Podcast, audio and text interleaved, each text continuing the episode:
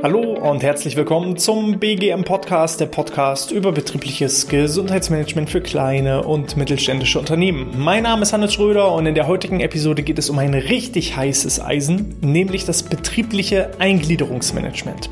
Auch bekannt in Kurzform als BAM, BAM-Gespräche und was da genau dahinter steckt, warum es auch so ein heiß diskutiertes Thema ist und was aber aus meiner Sicht die Vorteile für Arbeitnehmer und Arbeitgeber sind, das erkläre ich euch jetzt. Ja, die Episode hier. Ich bin schon mal gespannt, was es für Reaktionen ähm, unter diesem Video oder zu diesem Podcast hier gibt, denn äh, in den sozialen Medien, sei es auf YouTube, sei es ähm, auf Facebook, Instagram oder eben auch in verschiedenen Blogbeiträgen wird das Thema betriebliches Eingliederungsmanagement immer heiß diskutiert. Das liegt vor allem daran, dass das Spam nicht so verwendet wird, wie es eigentlich verwendet werden soll. Deswegen schauen wir erstmal, was ist denn Sinn und Zweck des Ganzen? Was, was genau ist das? Ein betriebliches Eingliederungsmanagement ist ein Teil des betrieblichen Gesundheitsmanagements. Wenn wir nochmal so ein bisschen äh, zurückgehen, auch äh, gerade in die ersten Episoden, da habe ich euch schon mal erklärt, ein betriebliches Gesundheitsmanagement ist erst dann vorhanden, wenn verschiedene Säulen ineinander greifen, wie so eine Art Zahnräder. Wir haben da zum einen den Bereich Arbeitsschutz und Arbeitssicherheit, der ja sowohl für den Arbeitgeber als auch für den Arbeitnehmer verpflichtend ist. Der muss von beiden Seiten so erfüllt sein, damit möglichst Unfälle, Arbeitsunfälle und dergleichen vermieden werden. Wenn das schon mal gut gemacht wird, das ist schon mal so die Grundvoraussetzung, die jedes Unternehmen haben sollte dann ist schon mal die Wahrscheinlichkeit etwas geringer, mögliche Langzeiterkrankte zu haben, vor allem eben auch durch solche Arbeitsunfälle. Ähm, Langzeiterkrankungen entstehen ja aber nicht nur durch Arbeitsunfälle, sondern auch durch viele diverse andere Erkrankungen. Und jeder Mitarbeitende, der länger als 42 Tage im Kalenderjahr krank ist, also mehr als sechs Wochen krank ist, das können auch unterschiedliche Erkrankungen sein, also es müssen nicht einmalig sechs Wochen am Stück sein, sondern es können auch mal hier eine Woche, da eine Woche, dort eine Woche, sobald ich länger als 42 Tage in einem Kalenderjahr erkrankt bin, dann habe ich das Recht auf ein sogenanntes BAM-Gespräch, auf ein betriebliches Eingliederungsmanagement. Es ist kein, nicht nur ein Gespräch, sondern es ist ein BAM-Verfahren in dem Sinne. Und ähm, das ist für die Arbeitgeber verpflichtend. Also ich als Arbeitgeber bin dazu verpflichtet, meinen Mitarbeitenden, solange er eben in diese Langzeiterkrankung fällt oder eben mehr als, als sechs Wochen krank war, zu einem BAM-Verfahren einzuladen, BAM-Gespräch einzuladen. Für den Arbeitnehmer wiederum ist das Ganze freiwillig. Also er kann dieses Gespräch annehmen oder er kann es auch ablehnen. So, das lassen wir erstmal soweit stehen und dann haben wir noch den Bereich äh, der betrieblichen Gesundheitsförderung. Da sind es vor allem präventive Maßnahmen, äh, zum einen Verhaltensmaßnahmen als auch Verhältnismaßnahmen. Hier können die Einrichtung eines ergonomischen Arbeitsplatzes, aber eben auch äh, Rückenkurse, gesunde Ernährung, Stressbewältigung ähm, und und und all das Ihr kennt das ja hier aus dem Kanal. Das sind alles äh, Maßnahmen, möglichst äh, zur präventiven Gesundheitsförderung. Und wenn diese drei Bereiche richtig gut ineinander greifen, dann habe ich auch wirklich ein ganzheitliches betriebliches Gesundheitsmanagement. Wir machen mal folgendes Beispiel. Jemand verletzt sich im Rahmen eines Arbeitsunfalles, ist deswegen länger als sechs Wochen krank. So äh, wird zum einen dieser Arbeitsunfall entsprechend dokumentiert und protokolliert. Es werden auch daraus schon mal Maßnahmen entwickelt, damit solche äh, Unfälle nicht wieder für denselben Mitarbeiter als auch nicht für andere Mitarbeiter passieren. Dann wird der betroffene Mitarbeiter zu einem BAM-Verfahren eingeladen, zu einem BAM-Gespräch eingeladen, wo er eben vielleicht auch ähm, im Rahmen des Gespräches erläutert, welche ja, Fähigkeiten und Fertigkeiten er nicht mehr so durchführen kann wie im Vergleich davor. Und dann wird vielleicht gemeinsam geschaut, welche präventiven Maßnahmen, um ihn auch wirklich in Zukunft in seiner Arbeitskraft ähm, weiterhin erhalten zu behalten. Ja, schwieriges Deutsch, also um einfach seine Arbeitskraft zu erhalten. Welche Maßnahmen können da getroffen werden? Und äh, wie kann man vielleicht auch die Arbeitsprozesse entsprechend seinen jetzigen Einschränkungen auch anpassen? So, das ist das eigentliche Kerngeschäft, die Kernbotschaft des betrieblichen Eingliederungsmanagements. Und da kann ich eben auch dann solche Maßnahmen aus der betrieblichen Gesundheitsförderung mit heranziehen, auf Verhaltensebene, auf Verhältnisebene. Und dann habe ich wirklich so ein ineinandergreifendes System. Ich kann auch aus den Gesprächen, den vielen, vielen BEM-Gesprächen herausarbeiten, welche häufigen Erkrank also Erkrankungen entstehen auch immer wieder sei es der Bandscheibenvorfall oder psychische Erkrankungen, wenn das immer wieder auftaucht und immer wieder ein Problem ist von Langzeiterkrankungen, dann muss ich auch natürlich präventive Maßnahmen irgendwann entwickeln, die einfach zur Gesunderhaltung der noch nicht betroffenen Mitarbeiter entsprechend führen. So, das ist erstmal so das Grundverständnis des betrieblichen Gesundheitsmanagements. Wir schauen jetzt nochmal rein, was genau oder wie definiert Wikipedia beispielsweise das betriebliche Eingliederungsmanagement. Da heißt es, das ähm, betriebliche Eingliederungsmanagement ist eine Aufgabe des Arbeitgebers mit dem Ziel, Arbeitsunfähigkeit der Beschäftigten eines Betriebes oder einer Dienststelle möglichst zu überwinden erneute Arbeitsunfähigkeit vorzubeugen und den Arbeitsplatz des betroffenen Beschäftigten im Einzelfall zu erhalten. So, und hier sehen wir, das ist alles sehr, sehr, sehr positiv formuliert. Und das ist auch aus meiner Sicht der eigentliche Nutzen, das eigentliche Sinnhafte eines betrieblichen Eingliederungsmanagements. Das ist aber jetzt, um ehrlich zu sein, die Theorie. Und jetzt hier schon mal ein, ein ja, großer, wichtiger Disclaimer. Ich bin kein Rechtsanwalt für Arbeitsrecht. Das, was ich jetzt euch erzähle, ist äh, nach eigenem Wissen und äh, besten Gewissen. Und ähm, das ist so der Idealzustand.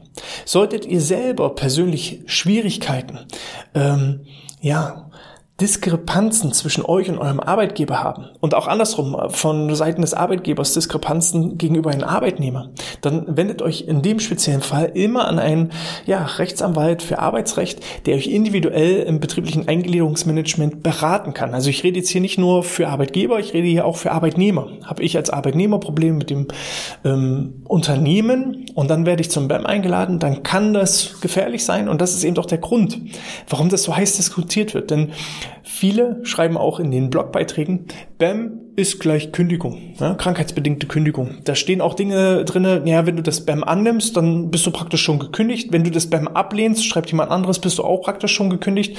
Ihr merkt also, hin wie her, wenn es Probleme zwischen Arbeitnehmer und Arbeitgeber gibt und dann kommt es zu einem BAM, dann immer mit Vorsicht walten lassen.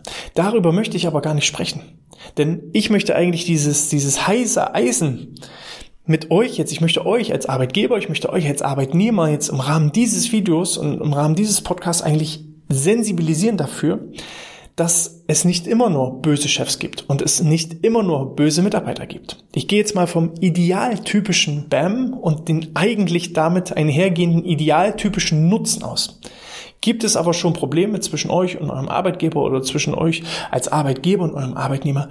Ja, dann geht es manchmal nicht anders als vor das Gericht. Ich persönlich handhabe das nicht so mit meinen Mitarbeitenden und auch die Kunden, die ich betreue, die sind vom Mindset her nicht so, dass sie immer nur das böse Menschen sehen. Sowohl bei sich selbst als auch bei ihren Arbeitnehmenden und auch äh, der Arbeitnehmenden sehen nicht immer nur das Böse in ihren, in ihren Chefs.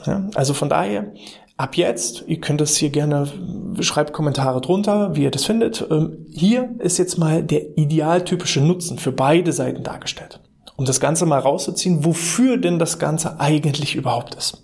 So, und da gehen wir jetzt nochmal rein in die Definition von Wikipedia. Es geht hier darum, ja, die, die Arbeitsfähigkeit, also die Krankheit im ersten Schritt zu überwinden. Wie kann ich denn dafür sorgen, dass ich eine, eine ja, Wiedereingliederung zum Beispiel in die Arbeit machen kann? Da gibt es so verschiedene Modelle. Eins ist zum Beispiel dieses sogenannte Hamburger Modell, wo ich mit wenigen Stunden anfange und dann stufenweise, also es heißt äh, Hamburger Modell, aber ähm, richtig ausgedrückt ist es die stufenweise Wiedereingliederung, wo ich in einem bestimmten Bereich innerhalb eines bestimmten Zeitraums einfach stufenweise die Arbeitszeiten hochsetze und mich so immer Stück für Stück wieder in die Arbeit wieder einfinde, wieder eingliedere. So, das heißt, das kann zum Beispiel eine Möglichkeit sein, um die Krankheit erstmal zu überwinden. Es kann aber eben auch äh, dazu genutzt werden, um eben die Arbeitsfähigkeit, ähm, die erneute Arbeitsunfähigkeit vorzubeugen. Das heißt, wenn ich also beispielsweise einen Bandscheibenvorfall habe und deshalb langfristig ausgefallen ist. Welche Arbeitsprozesse können denn wie mit welchen Hilfsmitteln so angepasst werden, dass die Arbeitsprozesse vielleicht ähm, vom, vom Schweregrad her entlastet werden und dass eben dadurch nicht wieder eine solche Arbeitsunfähigkeit entsteht? Also welche Maßnahmen können getroffen werden? Und das kann ich auf so ziemlich viele Krankheitsbilder übertragen. Viele sagen ja, na, ich brauche keinen beim Gespräch, weil ich hatte ja eine Krebserkrankung. Ja, Mag sein, nicht alles kann präventiv vorgebeugt werden, aber manchmal muss man auch fragen, ähm, vielleicht hat auch die Krebserkrankung gewisse ähm, Arbeitsbelastung, vielleicht haben die auch zu einer Begünstigung dieser Krebserkrankung beigesteuert. Ja, oder jemand sagt, naja, ich habe mich beim Fußball verletzt und habe mir das Bein gebrochen. Natürlich kann es sein, dass der Beinbruch, der da passiert ist, nicht im Rahmen der Arbeit passiert ist. Aber ähm, wie kann ich vielleicht die Arbeitsprozesse jetzt anpassen, um zum einen dich wieder in die Arbeit wieder einzugliedern, als auch vielleicht äh, der Muskel-Skelettapparat in Zukunft zu stärken, dass eine solche Verletzung so schnell nicht wieder passiert. Da gibt es immer Wege, Mittel und Lösungen. So. Und ähm, dann ist eben die Frage, wie muss eben vielleicht auch der Arbeitsplatz des Einzelnen angepasst werden? Muss der Betroffene vielleicht einen kompletten Arbeitsplatzwechsel durchführen? Muss er auf eine andere Stelle versetzt werden? Braucht er vielleicht einen höhenverstellbaren Tisch? Braucht er vielleicht einen ergonomischen Stuhl? Braucht er vielleicht ähm, andere Arbeitsmittel und und und? Also da ist der Kreativität freien Lauf gelassen. Und ähm, das ist eigentlich Sinn und Zweck des betrieblichen Eingliederungsmanagements. Und wenn ich das gut mache, dann kann ich das eben auch für den Bereich Arbeitsschutz nutzen, weil äh, wenn ich eben im BEM-Gespräch herausfinde, dass die eigentliche Langzeiterkrankung aufgrund äh, eines Arbeitsunfalls oder aufgrund von schlechten Arbeitsmitteln zurückzuführen ist, ja, dann muss ich als Arbeitgeber sofort reagieren. Und genauso kann ich eben auch präventive Maßnahmen gezielt entwickeln, um eben entsprechend, ja, die Arbeitsfähigkeit dauerhaft wiederherzustellen und eben auch präventiv solche Langzeiterkrankungen entsprechend vorzubeugen.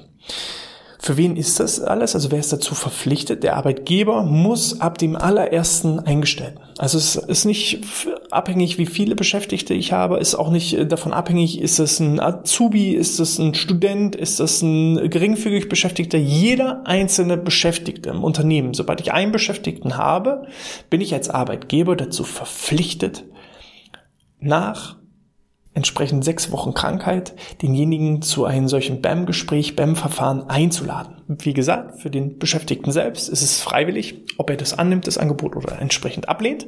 In Deutschland ist es übrigens so, dass nur rund 40 Prozent, also das ist eine Statistik aus ähm, 2018 ähm, von der sogenannten Bauer, die Bundesanstalt für Arbeitsschutz und Arbeitssicherheit, die haben herausgefunden, nur 40 Prozent aller Arbeitgeber erfüllen dahingehend überhaupt erstmal die Pflicht. Das heißt, 60 Prozent aller Arbeitgeber laden ihre Beschäftigten nicht ein oder nicht regelmäßig ein.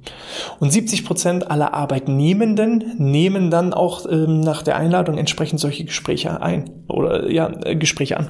Das heißt also, das Interesse von Seiten des Arbeitnehmers ist schon mal etwas höher als anscheinend das Interesse an so einem BEM-Verfahren aus Sicht der Arbeitgeber. Und da ist schon mal auch hier dieses Video dafür da. Ähm, es hat mehr Nutzen, als dass es bring, äh, Aufwand bringt. So, das ist nämlich der hauptsächliche Grund aus meiner Sicht, dass viele Unternehmen das nicht machen, weil entweder wissen sie nicht, dass sie es machen müssen, weil sie dann im Tagesgeschäft mit anderen Dingen beschäftigt sind, oder sie sagen ihnen, naja, das bringt ja eh nichts. So, und da sage ich halt, stopp alle Vorteile und Nutzen, die ein betriebliches Gesundheitsmanagement hat, die habe ich auch im Rahmen eines betrieblichen Eingliederungsmanagement. Das heißt, wenn ich das gut mache und nicht äh, nur als Mittel und Zweck benutze, um meine Mitarbeiter krankheitsbedingt kündigen zu können, sondern wenn ich wirkliches Interesse daran habe, was nicht unbedingt was hat mein Mitarbeiter, weil auch ähm, der Mitarbeitende, dem steht natürlich frei, welche Informationen er preisgibt. Es sollte auch vorher ganz klar und strikt geregelt werden, ähm, welche entsprechenden Informationen werden wann und wie und wo aufgenommen. Denn die äh, Inhalte eines BAM-Gesprächs, die dürfen niemals in der Personalakte landen, sondern sollten immer in einer separaten BAM-Akte landen. Und äh, die BAM-Gespräche müssen auch nicht zwangsläufig immer vom Geschäftsführer oder von der Führungskraft durchgeführt werden. Ist sowieso die Empfehlung, das nicht zu machen, sondern ähm, guckt einfach, habt ihr vielleicht eine vertrauenswürdige Person, die äh, ihr als BAM-Beauftragte entsprechend instruieren könnt. Das können Mitglieder des äh, Betriebsrates oder Personalrates sein. Das kann ähm, vielleicht aber auch äh, die Schwerbehindertenvertretung sein oder vielleicht eine ganz andere Vertrauensperson wo äh, einfach klar ist, ähm, welche Informationen werden überhaupt preisgegeben. Denn der Mitarbeitende braucht nicht sagen, ich habe einen Bandscheibenvorfall. Was er nur noch sagen muss oder sagen sollte, ist, was kann ich noch und was kann ich nicht mehr und was kann ich nur noch wie machen.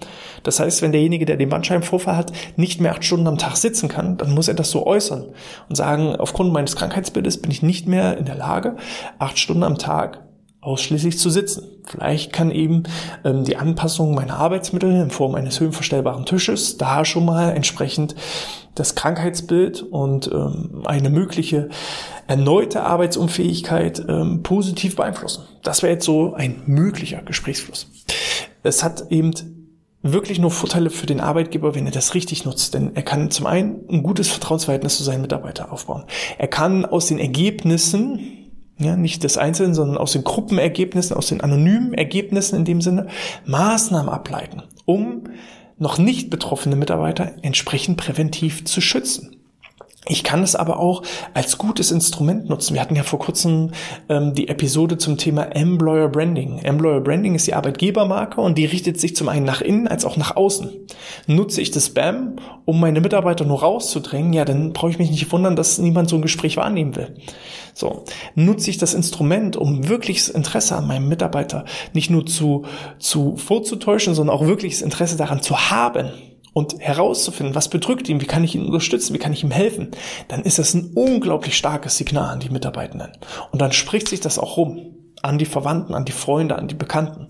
Wenn ich meinen Mitarbeitenden auch in schwierigen Situationen zur Seite stehe und unterstütze, seinen Arbeitsplatz entsprechend anpasse, seine Arbeitsaufgaben entsprechend so ver ver verändere, dass er weiterhin seine, seine, ja, als, als gute Arbeitskraft mit seinem Know-how, mit seinem Wissen enthalten bleibt, dann hat es für mich riesen Vorteile. Ich muss kein Geld ausgeben für teure, teure Stellenausschreibungen. Ich habe keine zusätzliche Personalarbeit, weil ich schon wieder jemanden neu einarbeiten muss, neue Arbeitsverträge erstellen muss. Die Fluktuation sinkt automatisch.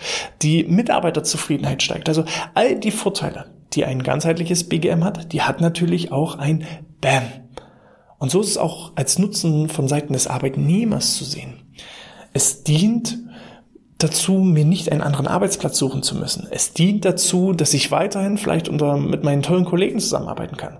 Es dient dazu, mein, mein Wissen, mein Know-how ähm, im Unternehmen weiterhin auch mit einbringen zu können, was ja auch wieder eine gewisse so soziale Akzeptanz mit sich bringt, was gesundheitsfördernd ist. Ich habe vielleicht auch die Chance dadurch meine eigenen Gesundheitsgewohnheiten zum Positiven anzupassen. Also es hat auch hier nur Vorteile, wenn es richtig eingesetzt wird. Wenn natürlich bei jedem BAM-Gespräch immer gleich mit den Anwälten gedroht wird, dann ist sowas schwierig. Aber meistens aus meiner Erfahrung heraus findet das auch nur statt, wenn vorher die entsprechende Stimmung schon verhagelt ist. Deswegen hier dieses Video als ganz, ganz großer Appell. Reflektiert euch selbst mal, reflektiert euer eigenes Handeln, eure eigenen, euer eigenes Tun. Das, was ihr nach außen strahlt, das kriegt ihr automatisch auch zurück. Ich brauchte bisher noch keine BAM-Gespräche mit meinen Mitarbeitenden führen, weil wenn jemand auch längerfristig schon krank ist, dann warte ich nicht erst, bis sechs Wochen rum sind. Ja, dann greife ich auch mal zum Telefonhörer und frage nach, wie es ihm geht. So und ähm, das mag jetzt formal juristisch und aus arbeitsrechtlicher Sicht natürlich nicht korrekt sein. Ja, da sollte ich schon alles schriftlich dokumentieren. Aber aus menschlicher Sicht der Griff zum Hörer nachzufragen, wie es denn demjenigen geht, ob man ihn irgendwie unterstützen kann, ob man irgendwie helfen kann. Das ist auch nicht verpflichtet vorher zu machen, aber meine Empfehlung ist es, ne, so eine Art Krankheitsrückkehrungsgespräch, das muss nicht immer als großer Termin im Kalender stehen, das kann man auch mal ja, am Mittagstisch machen, auf menschlicher Ebene und nicht als ja, formal juristischer Termin.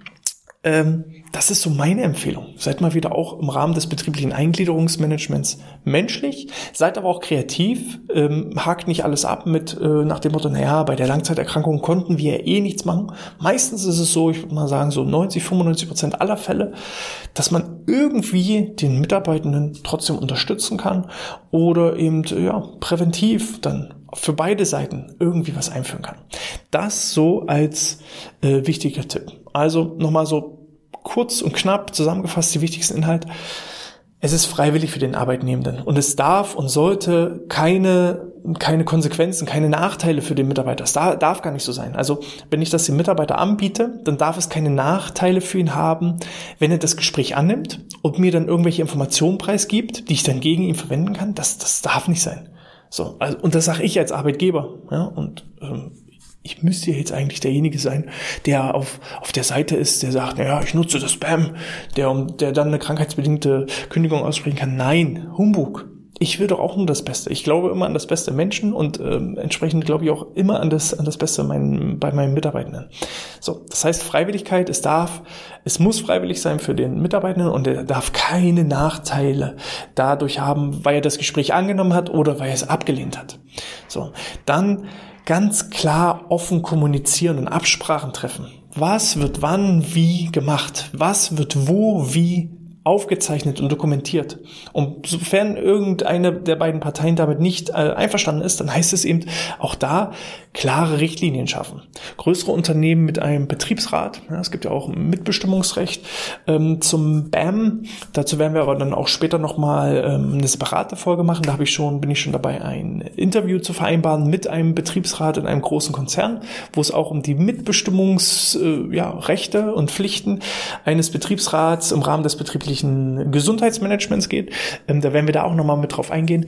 Ähm, wenn es so eine separate Betriebsvereinbarung gibt, dann ist es klar geregelt, was wird wann, von wem, wo, wie dokumentiert. Und das empfehle ich vielleicht auch für kleinere Unternehmen. Das ist hier der BGM Podcast für kleine und mittelständische Unternehmen. Also hier sind auch Unternehmen mit zwei, drei, vier Angestellten oder Unternehmer hören hier zu. Ähm, schafft da klare Regeln und trefft klare Absprachen. Wann wird welcher Arbeitsplatz wie angepasst? Wann werden die Arbeitsprozesse wie angepasst? Auch sowas sollte klar mit dokumentiert werden, weil damit kann man ja auch den Arbeitgeber festnageln und genauso eben auch den Arbeitnehmenden ganz klar informieren, ja, wo ist was wie aufgezeichnet.